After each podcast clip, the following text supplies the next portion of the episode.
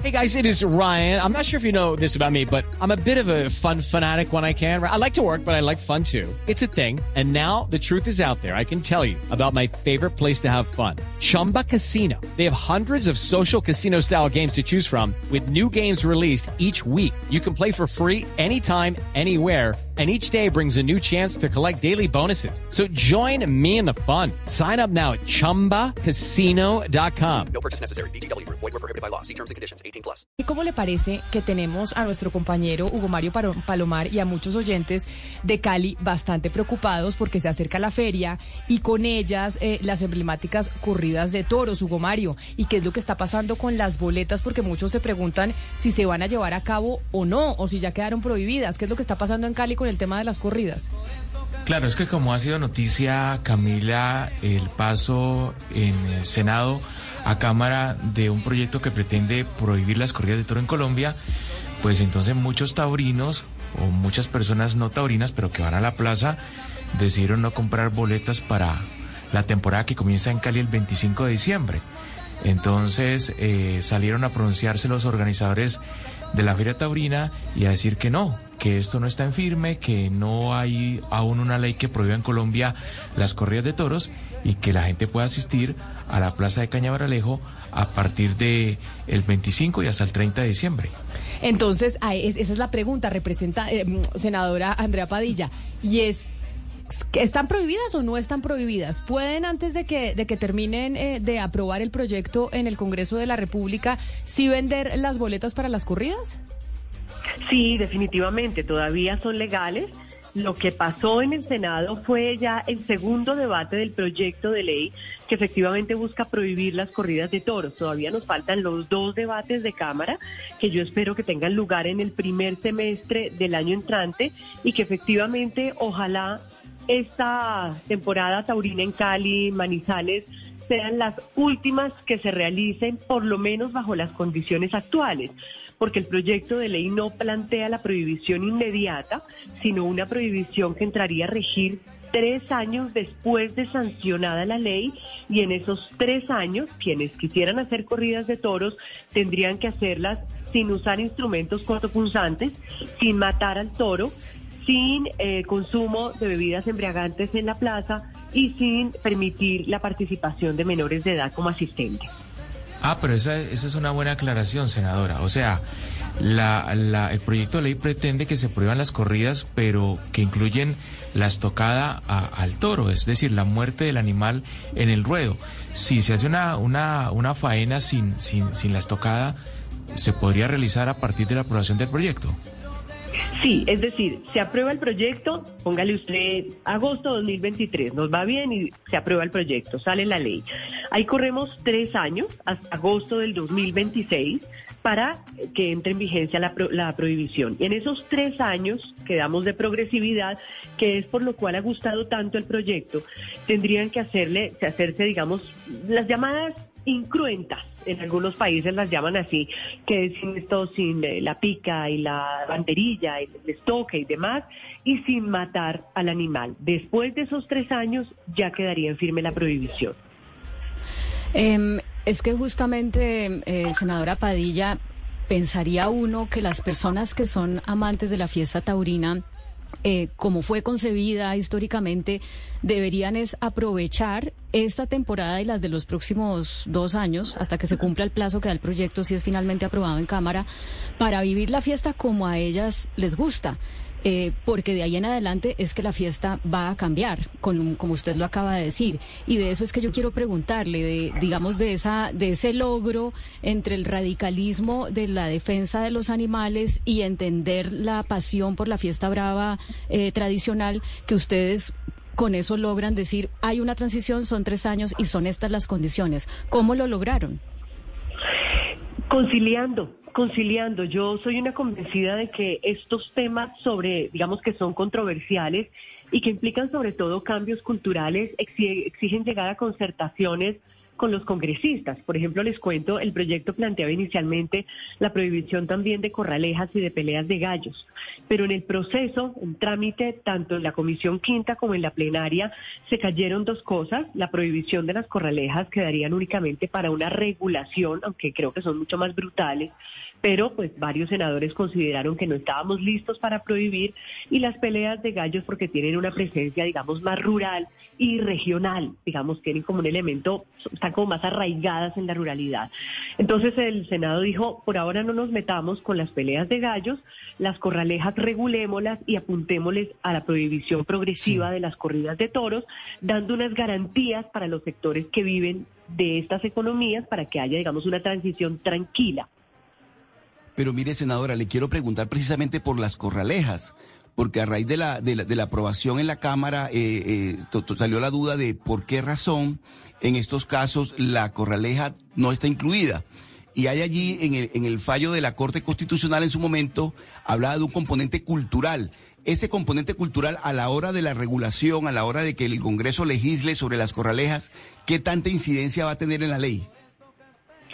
Sí, digamos, yo creo en principio, y por eso lo planteamos en, la, en el proyecto inicial, que todos estos espectáculos deberían estar cobijados por las mismas decisiones que tome el Congreso. Pero esa es mi posición, digamos, ética, política y jurídica. Ahora, a mí me preocupaba no plantear un proyecto de ley que fuera integral porque podríamos haber incurrido en un defecto de igualdad.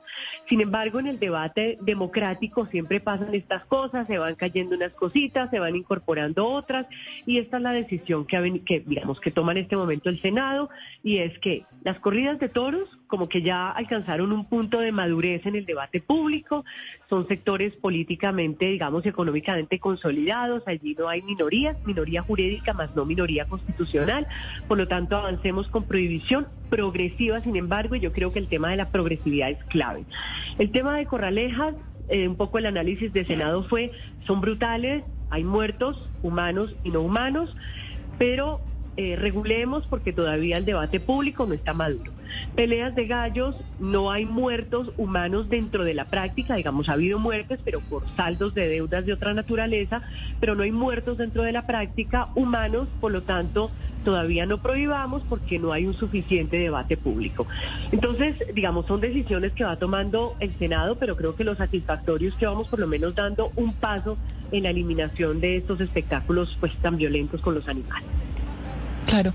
Eh, senadora, yo me imagino que aquellos que se opusieron a esta ley, pues tenían algunos reparos en cuanto a lo que significa eh, con respecto a los impactos económicos. Es decir, alrededor de estas eh, corridas de toro también hay una economía. Esto también beneficia con trabajos y demás a algunas personas. ¿Qué contemplaron ustedes como para resarcir a esas personas que se pueden ver afectadas cuando no eh, se lleven a cabo más corridas de toros? ¿Qué se puede hacer con esa economía? ¿Dónde se puede transitar o transicionar, perdón? Sí, a mí siempre me gusta, digamos, dividir en el tema de corridas de toros estos sectores económicos en tres. Uno son las ganaderías, otro las personas que practican la actividad, digamos, toreros, novilleros, banderilleros, y otras las personas que desarrollan una economía informal alrededor de estos espectáculos. El primer sector, que es el sector, digamos, de ganaderos, pues es un sector, digamos, eh, económicamente sólido. El sector de los, tauri, de los toreros, novilleros, banderilleros, es el sector que en mi criterio más hay que atender en términos de una generación de, digamos, de alternativas que está planteada en el artículo cuarto del proyecto de ley que se llama así Alternativas de Sustitución Económica y lo que plantea es que ministerios de Cultura, Ministerio de Comercio, Ministerio de Trabajo y del Interior de manera conjunta eh, digamos, identifiquen a estas personas que en todo el país y se establezcan con ellas unas, digamos, unos programas integrales que contemplen esas medidas económicas alternativas y sustitutivas y ese es el propósito, entre otras cosas, de ese periodo de transición de tres años que se puede incluso ampliar seis meses más, lo establece el proyecto, en caso de necesidad. Y el tercer sector es el sector que tiene esta economía informal, que vende dulces, que vende cojines, las botas y demás, que es un sector que creo incluso puede, digamos, tener mayores oportunidades de desarrollar esa economía informal en una parrilla de eventos que deberían desarrollarse en estos escenarios que son preciosos. Y es la apuesta que por ejemplo se está haciendo en Bogotá con la Santa María que ya cumple el segundo año consecutivo sin corridas de toros por licitación desierta eh, y es que en la Santa María se hagan actividades deportivas, artísticas, culturales todo el año, de modo que estas personas que venden estos productos alrededor de la plaza y sus eventos, pues puedan tener una parrilla, ojalá todo el año.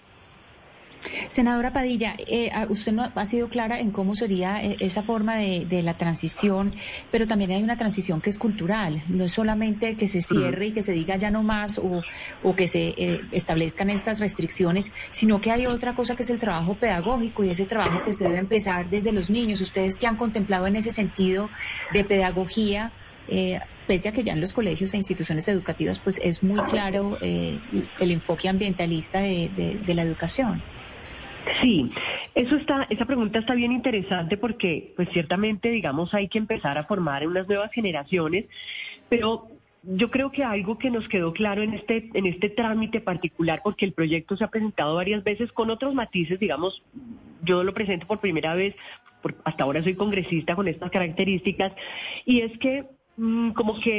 Hello, it is Ryan, and we could all use an extra bright spot in our day, couldn't we? Just to make up for things like sitting in traffic, doing the dishes, counting your steps, you know, all the mundane stuff. That is why I'm such a big fan of Chumba Casino. Chumba Casino has all your favorite social casino style games that you can play for free anytime, anywhere with daily bonuses. That should brighten your day a little. Actually, a lot. So sign up now at chumbacasino.com. That's chumbacasino.com. No purchase necessary. BGW. Void were prohibited by law. See terms and conditions 18 plus. Congresistas no sentían que hubiera un reclamo generacional tan claro. En esta oportunidad, los congresistas están diciendo, mmm, carajo, aquí reconocemos que las nuevas generaciones, los pelados, están diciendo ya no nos identificamos con esto, no queremos más. Hay un recambio generacional que sobre todo es mental, ¿no? Hay otra conciencia. Entonces, eso primero me parece que es valioso, pero además esta transición cultural yo creo que también la va a permitir un poco este, esta progresividad de tres años, porque un poco la progresividad lo que nos dice es en esos tres años, hagan ustedes sus corridas de toros con estos elementos incruentos, pero sin la entrada de menores de edad, precisamente para ir alejando a los niños de estas actividades. Em, entonces yo pienso que es un, ahora el proyecto de ley también contempla un elemento novedoso, bonito, que es en el artículo décimo, dice que todos los establecimientos oficiales o privados eh, de educación formal deberán incorporar una cátedra de protección animal. Entonces eso también lo vamos a empezar a trabajar con Ministerio de Educación, es decir, hay una intención clara de educar a nuevas generaciones que orgánicamente, sin embargo, están como ya reclamando otras formas de relacionamiento con los animales y dentro del mismo proyecto, esta progresividad nos daría espacio para hacer esa transición. Pero, senadora Andrea Padilla, aquellos que no es que no sean animalistas, pero que a veces eh, consideran que hay algunos radicalismos dentro de ese discurso, por ejemplo, hablan de lo que pasó en un vuelo de Avianca. Y ahí yo le quiero preguntar sobre la reglamentación al respecto y en cómo en un vuelo de Avianca, entiendo cuántos perros iban, Ana Cristina, 25 perros en un vuelo de Avianca. Iban 25 perros que venían de Sao Paulo, Camila, venían de una exposición de perros. Exacto, entonces como que dicen muchos oyentes, oiga, yo no, es que a mí no es que no me gusten los perros, pero soy alérgica o si compro un tiquete no me quiero ir sentada al lado de un perro porque no me interesa que la gente adore a los perros, a los gatos, me parece maravilloso, pero yo no tengo por qué estar obligada a compartir con ellos. ¿Cuál es la normatividad, desde pues usted que es la senadora animalista, qué es lo que se, se puede reglamentar frente a ese punto? Por ejemplo, los animales en el transporte público. Mm, de acuerdo, yo estoy de acuerdo con usted. Yo creo hay falta norma, sin duda falta norma, hay porque digamos esto se habilita por una sentencia de la Corte Constitucional del 2014 que dijo los animales de compañía pueden viajar en transporte aéreo, terrestre, pero no dijo cómo y no hay norma. Entonces cada aerolínea un poco se ha dado su propia norma. Em, y esto también se ha prestado para que, digamos, se use, por ejemplo, esa figura del animal de soporte emocional, que es certificado, entonces ahora ya hay un negocio para expedir estos certificados, en fin. Yo creo que eso hay que regularlo para buscar un equilibrio, un equilibrio que garantice que los animales vayan bien en cabina, pero también, digamos, sin generar incomodidades y sin someter a los animales a situaciones estresantes. Me, remito, por ejemplo, a otro caso, ahora el tema de pet friendly, entonces se abren espacios para que los perros vayan. A mí me tristece muchísimo ver esos perros en multitudes en los centros comerciales estresados con la cola entre las patas, no la están pasando bien, están estresadísimos. Entonces, primero es un tema del tenedor, del cuidador que dice, oiga, yo quiero a mi perro, no lo voy a someter a una situación de estrés. Pero segundo, sobre el transporte público, yo creo que a esto sí le falta claramente una norma eh, para regular las condiciones de transporte, de modo que todos viajemos cómodos. Pero entonces, ¿usted se le va a meter a eso o no se le va a meter? Lo pregunto porque ya hubo un fallo de la Corte Constitucional en donde permitía, creo que en el 2011, que los animales pudieran viajar en el transporte público. Pero hay un vacío en la normatividad por cuenta de lo que pasó y lo que nos dicen a Cristina de los 25 perros en un vuelo. Y que hay gente que dice, a mí no me tiene por qué obligar a viajar al lado de un perro. Qué pena, pero yo no tengo por qué aguantarme que me pongan al lado de un perro porque puedo ser alérgica y me puede hacer daño. Y entonces, ¿qué predomina en esa, en, en esa situación? Sí, pues es buscar un equilibrio. Yo, digamos, sí, sí lo, lo, lo, voy a mirar para meternos, digamos. Tengo un paquete de proyectos de ley, como 14 proyectos de ley, que seguramente si nos va, si logramos sacar tres adelante, ya es un éxito por las oportunidades tan limitadas de agendamiento. Pero sí, digamos, lo vamos a mirar. De hecho, ya hemos pedido por derecho de petición algunas, hemos hecho algunas consultas para ver cómo está la norma. Yo creo que aquí la Aerocivil podemos trabajar algo con la Aerocivil para no esperar a un proyecto de ley que es un trámite largo, sino que haya por lo menos alguna, digamos, reglamentación de carácter fundamental. Entonces yo sí creo que hay que reglamentarlo, lo vamos a trabajar, lo vamos a mirar, digamos, eh, pero yo creo que en todo caso el derrotero debe ser garantizar que los animales puedan viajar, eso, digamos, hay bastante jurisprudencia en ese sentido, los animales de compañía como soporte emocional, derecho a la intimidad familiar, personal, etcétera. Hoy, de hecho, hablamos de familias multiespecies, ya hay algunos fallos de jueces en ese sentido, pero también, pues, buscando un equilibrio para la digamos, el bienestar y la seguridad de todos. Senador Andrea, en todo caso todos estos temas se enmarcan dentro de un tema más grande que es la humanización de los animales o el trato humanizante a los animales. Por eso, a usted que es una voz autorizada y líder en este tema, me gustaría preguntarle si usted tiene claro dónde están los límites, porque cada vez vamos como corriendo la línea eh, y en aras de eso, pues hay personas sumamente sensibles y hay otras que ya, que ya oponen mucha resistencia porque sienten que este debate las está como maltratando como seres humanos y equiparando a, a los animales eh, no humanos. Sí, a ver, yo creo que aquí el límite es el animal, cualquier animal de cualquier especie, sea doméstica o silvestre, tiene un derecho a vivir según la norma de su especie. La ley 1774 habla de los principios de bienestar animal, que los animales estén libres de hambre y sed, de sufrimiento, incomodidades físicas, que no tengan miedo o angustia y que puedan desarrollar sus comportamientos naturales. Esas son las cinco libertades de bienestar animal que deberíamos garantizarles a los individuos de cualquier especie en su hábitat natural. Entonces, digamos, para mí como una, ante todo activista por los derechos de los animales, hoy por supuesto parlamentaria, siempre buscaré en todas las normas que planteemos y en toda la gestión que los animales puedan tener esas condiciones de libertad y de bienestar básicas. Digamos, yo creo que esa es la frontera. Entonces, eh, un perro, bueno, pues un perro, ¿cuáles son las condiciones para que esté con bienestar? Que pueda correr, que pueda estar tranquilo, que pueda ladrar, que pueda tener espacios de entretenimiento, que tenga enriquecimiento ambiental. Ya si la persona pues tiene los recursos para, no sé, llevarlo a un colegio y pagarle un spa y bueno, pues que lo haga, me parece que eso no está violentando a nadie, está de hecho alimentando una economía. Entonces me parece que, digamos, la frontera es que el animal pueda desarrollar bien sus comportamientos. Eh, ahora hay espacios también, digamos, de ocupación pública, los parques. Bueno, pues hay gente que dice que en los parques entonces hagamos unos espacios para perros donde no estén con los niños. Yo creo que todos son temas también de convivencia, digamos, mientras la persona tenga el perrito amarrado y recoja el popó, pues no hay ningún problema. También es como aprender a convivir un poco todos, ¿no? Claro, senador Andrea Padilla, agradeciéndole enormemente su tiempo y contándonos y dándonos la claridad sobre las corridas de toros que tenía a Hugo Mario y a muchos en la Feria de Cali un poco preocupados, no la puedo despedir sin hacerle una pregunta sobre la reforma política.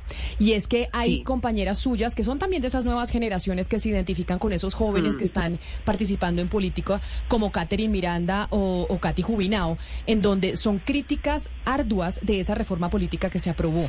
Ayer las tuvimos en estos micrófonos y hay algo que ha surgido y es cómo muchos de los puntos que ellas han estado criticando habrían surgido de la propia bancada del Partido Verde, en autoría del, del senador Ariel Ávila. ¿Usted qué sabe de esa reforma política? Y le pregunto si le gusta o no, y si está de acuerdo con sus compañeras que dice que es nefasta para la democracia colombiana. Yo creo, Camila, primero Ariel salió a aclarar que no había sido como una cuestión que se hubiera reintroducido. Em, lo segundo, aclarar que a la reforma le faltan todavía cuatro debates, hasta ahora termina su primera vuelta. Yo francamente, Camila, creo que el gobierno está entendiendo que esta reforma política no está gustando. Y eh, yo creo que el gobierno va a hacer ajustes importantes de cara a la segunda vuelta. Yo espero que así lo haga, porque a mí también hay varios puntos que me incomodan. Hay algunos que me gustan, por ejemplo, destaco el tema de la paridad, que lamentablemente es uno de los que está perdiendo, es increíble.